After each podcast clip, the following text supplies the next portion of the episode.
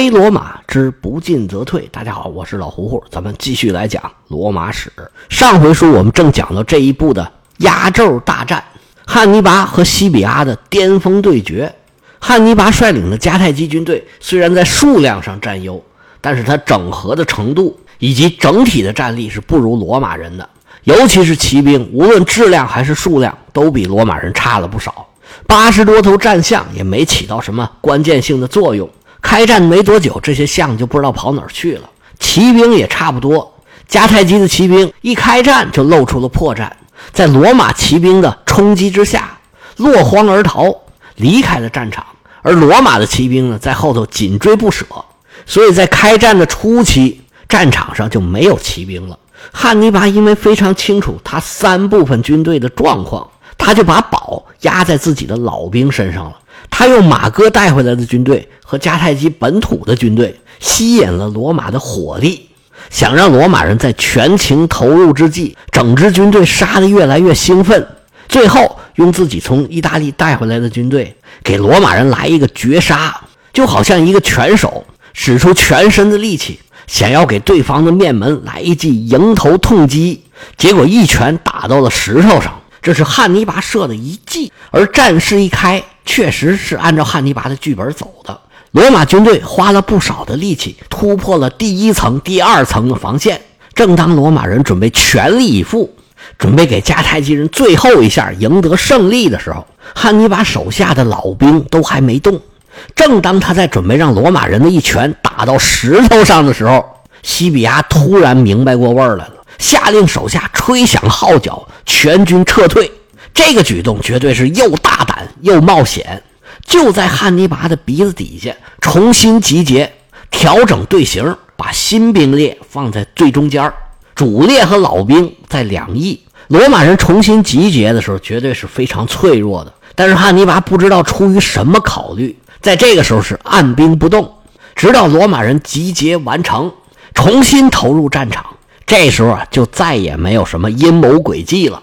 双方的所有招都已经用完了，只剩下两支训练有素、杀人如麻、饱经战阵的老兵的军团，展开了面对面的搏杀。双方势均力敌，谁也没有办法取得压倒性的优势。战场上陷入了焦灼，焦灼的时间一长，汉尼拔心里就开始打鼓。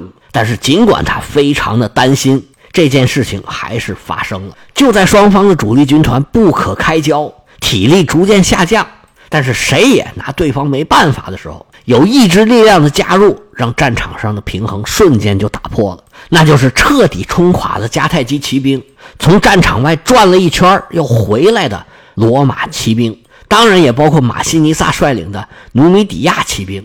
罗马骑兵重回战场，对迦太基军队的侧翼和后方进行攻击。遭到突然的袭击，迦太基军队瞬间就乱了，僵持的战局变成了一场大屠杀。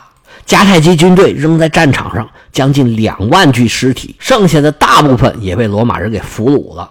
汉尼拔没办法，只带着一小队人马回到了他在哈德鲁梅的大营。这场战役以罗马人的全面胜利告终，史称叫做扎马会战。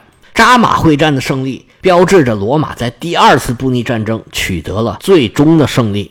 罗马人把第二次布匿战争称为汉尼拔战争，其实这么叫也没什么毛病。战事因汉尼拔而起，也因为汉尼拔战败而最后告终，所以这么叫也很合适。这场战役呢，可以看作是迦太基和罗马一系列斗争最后的结果。扎马战役之前的局势是罗马多年的奋斗。包括西比亚一系列的胜利为自己争取到的，当时的局势明显是有利于罗马人的。所以，尽管汉尼拔诡计多端，但是西比亚已经没有那么好糊弄了。罗马人最终取得胜利，也是一个比较合理的结果。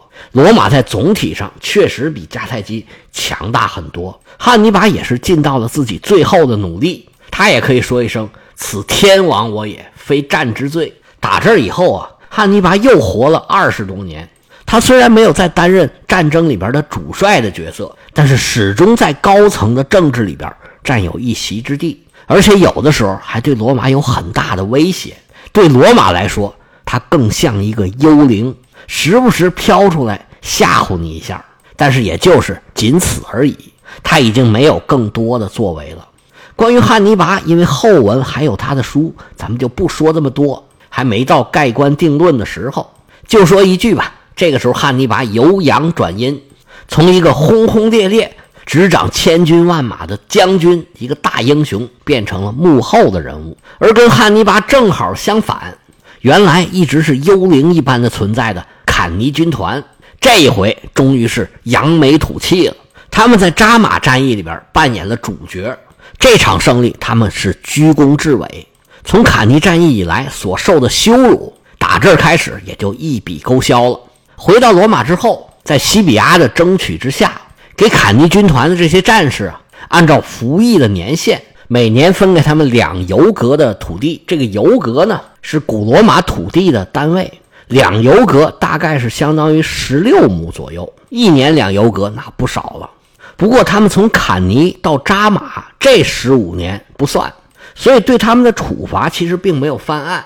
这里头呢，功是功，过是过，它是分开说的。不过那也不错了，虽然受了那么多苦，最后总算有一个好结果。其实从坎尼到扎马，也是罗马人一步一步从最低谷里边爬出来这么一个过程。我认为扎马战役标志着罗马的霸业已成。这个时候，经过多年的战火洗礼，罗马军团在地中海的范围之内已经没有对手了。打这以后，罗马摧枯拉朽的扩张已经成了顺理成章的事儿。所以，在我看来，扎马战役之前和之后已经是不一样的历史阶段了。所以，罗马史的第三部，咱们就讲到扎马战役为止。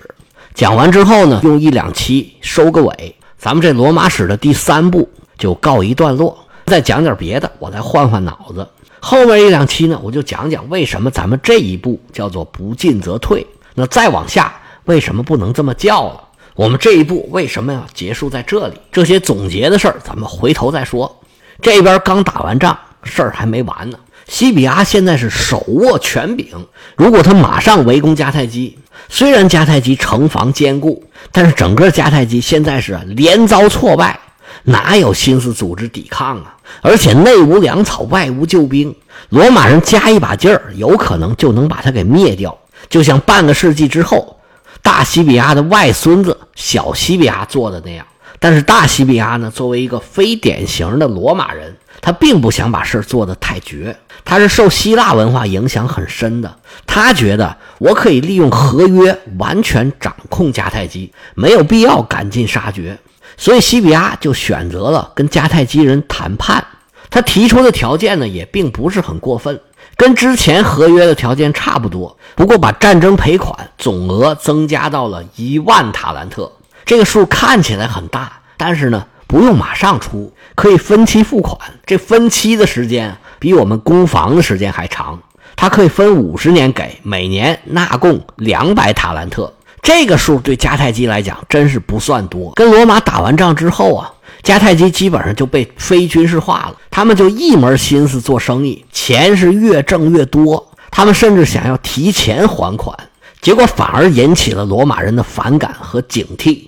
尤其是老加图，他不管在哪儿做演讲，最后一句都是迦太基必须毁灭。后来罗马人终于出兵，最后还是把迦太基给灭了。这都是后话了，咱们下一步再讲。先回到大西比阿的条件，除了赔款之外。就是要限制迦太基的军事行动，迦太基要保证不跟罗马或者跟罗马的同盟作战，不在迦太基的边界之外作战，甚至在非洲，迦太基都不能出境作战。迦太基只能保留十艘三桨座的小型战舰，把战象全部都给交出来，而且以后呢也不能再训练战象了。其实这就是要迦太基非军事化。你在条约的限制之下。就不能有太多的军事动作。如果你蠢蠢欲动，那罗马再打你的时候，你的军事力量不可能增长的那么快。我随时想收拾你就可以收拾你。其实，在这种情况下，迦太基的军事威胁已经被消除了。那罗马人还不放心，在他旁边呢放了一个盟友，是谁的盟友呢？那当然是罗马人的盟友。不过现在罗马跟迦太基签了约之后。迦太基也是罗马的盟友了，那么大家就都是盟友，所以罗马人放在他旁边这个盟友呢，表面上看跟迦太基也是同盟，也是盟友，但是这举动，罗马人想干什么？那就是司马昭之心嘛，很明显。罗马人放在迦太基旁边的这个，就是马西尼萨的努米底亚王国。马西尼萨作为罗马人的铁哥们儿，他非常的长寿，活到了九十多岁。从这时候开始，他对罗马就是忠心耿耿，而罗马人也确实给他帮了很大的忙。这是一个双赢的合作，他俩双赢了，谁输了呢？那肯定是迦太基输了。在迦太基跟罗马的协议里边，明里暗里就是让迦太基禁止跟马西尼萨他们交战，但是马西尼萨他们就在迦太基旁边，双方要是找茬，那可太容易了。罗马这就等于给自己将来干涉迦太基的各种各样的行动留下了一个借口。他要是想攻打迦太基，只需要让努米底亚人。不断的挑衅迦太基就可以了，然后罗马出兵拉偏架，找个借口，那总是容易的。这种条约看似温和，其实是很阴险的。只要迦太基把这条约一签以后，你就是我的盟友，咱以后就哥们儿了。咱们是军事同盟，谁要敢欺负你，你找我大哥来保护你。所以以后啊，你就不要养军队了，有事找我就行了嘛。表面上看是又和平又友善。其实，这不就是人为刀俎，我为鱼肉吗？迦太基在没有军事力量的情况下，罗马想把他怎么样都可以。罗马这种做法，你听着是不是有点耳熟？对了，其实现在美国用的就是罗马的策略。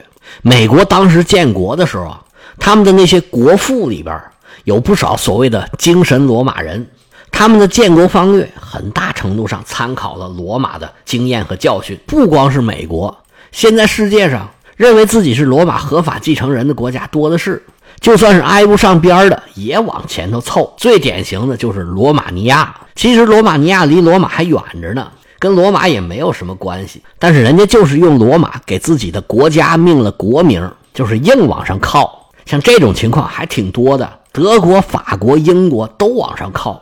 不过单说态势上更像罗马的，一个是英国，一个是美国。俄国也觉得自己是罗马的正宗，但是他呢就更像东罗马帝国。英国、美国都是孤悬海外，然后有众多的海外军事基地，别人打我打不着，哎，我打你很容易。战争是尽量在海外进行，我们本土呢就只打内战，这跟罗马就很像。尤其是现在的美国学罗马，差不多是学到家了。就说联络同盟这回事儿，跟这时候西比阿的策略是如出一辙。表面上看非常的温和，但是为自己的下一步操作埋下了很多的伏笔。但是就是这么一份温和的协议，也还是有人不满意。谁不满意呢？谁都不满意。所以人就是这样，总认为自己应该得到更多，占更大的便宜。在吃亏的时候呢，应该吃少一点首先在迦太基这边，他们就不满意，但是他们也没办法。扎马会战打完之后，迦太基的政府把汉尼拔招了回来。汉尼拔虽然回到了非洲，但是一直没怎么在迦太基城里面待。这回仗也打完了，迦太基政府还是把他给叫了回来。这个时候，你可以想象汉尼拔的心情啊，还是有点惴惴不安。因为按照迦太基的惯例，军队的统帅在打了败仗的时候，一般都会被判处死刑。之前咱们说了好几个了，离这件事最近的就是那个哈斯德鲁巴吉斯哥，虽然判了死刑，最后呢，因为汉尼拔回来。帮他给解围了，最后也没有执行。汉尼拔虽然觉得自己可能跟别人有点不一样，但是这事儿谁敢打保票啊？这个时候回到迦太基，汉尼拔心里面啊难免有点不踏实。到了迦太基之后，见了迦太基的这些长老，汉尼拔心里这块石头才算放下来。迦太基的这些头面人物对汉尼拔都很客气，对于战败的事儿啊是只字不提。汉尼拔被判刑的危险暂时就没有了。不过汉尼拔回来之后也挺闹心，因为西比阿给出的条件啊，迦太基竟然还有人觉得太苛刻了。在迦太基百人团开会的时候，有人就提出来，西比阿这条件不行，咱们这条约不能签，把汉尼拔给气坏了，直接上去就把那人给轰下去了。汉尼拔说：“这仗打到这个份上，罗马人还能坐下来跟我们谈？什么条件你都得接着呀。”现在我们还能打仗吗？你说说，如果他给出这条件你不签的话，下一步你要怎么办？现在西比亚提这条件，他就是活菩萨呀！咱们什么话也别说，赶紧签。签完了还得好好祭祀一番，咱们得谢天谢地，谢谢神明保佑。迦太基现在还能在，我们能坐在这儿开会，那就是西比亚的大恩大德。汉尼拔这话没错，其实当时啊，迦太基签的这叫城下之盟，叫你怎么办你就得怎么办，叫你怎么签你就得怎么签。要有什么想法，你得先活下来，以后再说。所以在迦太基这边啊，还好办。虽然有不同的声音，汉尼拔他们在这摁着，很顺利的就把这约给签了。但是罗马那边就更难对付了。咱以前讲过，罗马的大贵族一直就看西比亚不顺眼，不管他做什么，总会有人在旁边挑毛病。这回这仗虽然打赢了，但是西比亚签这个约就很容易找出毛病来。反对西比亚的人就会说：“你都已经打到这个份上了，为什么不直接攻破迦太基城？”打这以后，把迦太基从地图上给我抹下去，把汉尼拔给我生擒活拿，把他抓回罗马，千刀万剐，替那些死在战场上的罗马人报仇雪恨。你为什么不这么做？你可倒好，反而坐下来跟他们谈判。迦太基人是什么好人吗？你跟他谈的这些合约，他们不可能遵守。你现在不把他们彻底灭掉，就是给罗马人日后添堵。迦太基人是罗马人的敌人。你现在跟他们站在一块儿，你自己是什么人呢？你现在着急跟迦太基人签约呀？你就是为了自己的一己私利，你是怕别人抢了你的功劳。你虽然打赢了这一仗，哼，你也不是什么好人。罗马人跟汉尼拔打仗打了那么多年，确实死了很多人，受了很多苦，有很多罗马人对汉尼拔怀着深仇大恨，对迦太基当然也没有什么好印象。但是这些大贵族反对西比亚的目的不都是那么单纯？有很大的比重就是为了反而反，对西比亚的希腊做派，对他比较温和的作风，对他的个人崇拜，对他的政治主张都有不满的地方。所以在罗马元老院里，反对西比亚、反对他签约的声音并不小。元老院里的反对派一直都想把他给搞下去，但是西比亚他并不害怕。一方面是因为西比亚的家族势力也非常的庞大，他们在元老院里边也占有重要的位置。另外，西比亚在罗马获得了民意的支持，罗马的公民几乎个个都视西比亚为神明。老百姓可不管那个，他们特别愿意崇拜英雄，像西比亚这样的出身名门、文韬武略样样出众，拥有强大的个人魅力，甚至还有出众的长相。这回可好。甚至打败了折磨罗马人十几年的汉尼拔，这不就是那个童话里面征服恶龙的那个勇士吗？西比亚可以说是拥有了一切超级偶像的元素，所以他做什么基本都能得到罗马公民的支持。在扎马之战以前，元老院就曾经打过要罢免西比亚的主意，就是因为他得到了公民的支持，元老院最后就没动手。可以设想一下，如果换个人不是西比亚的话，或者说这个人长得没有这么好看，没准是另外一个结局也说不定。不过呢，又回到那句话，历史不可假设，西比亚就是西比亚。扎马之战他是实实在在打赢了，这个合约他也是签了下来。第二次布匿战争就此结束。这场战争之后，罗马人在地中海上最终确立了霸权。从此走上了称霸的道路。而对于西比亚个人来说呢，他完成了很多执政官想要干，但是最后没干成的这件事儿。从西比亚出发去西班牙，到他当选执政官，又在西西里练兵，然后在非洲征战两三年，这一路下来已经有八年了。西比亚现在已经是三十多岁了，他终于可以踏踏实实的回到罗马。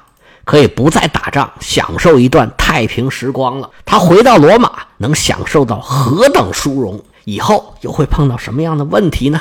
咱们下回接着说。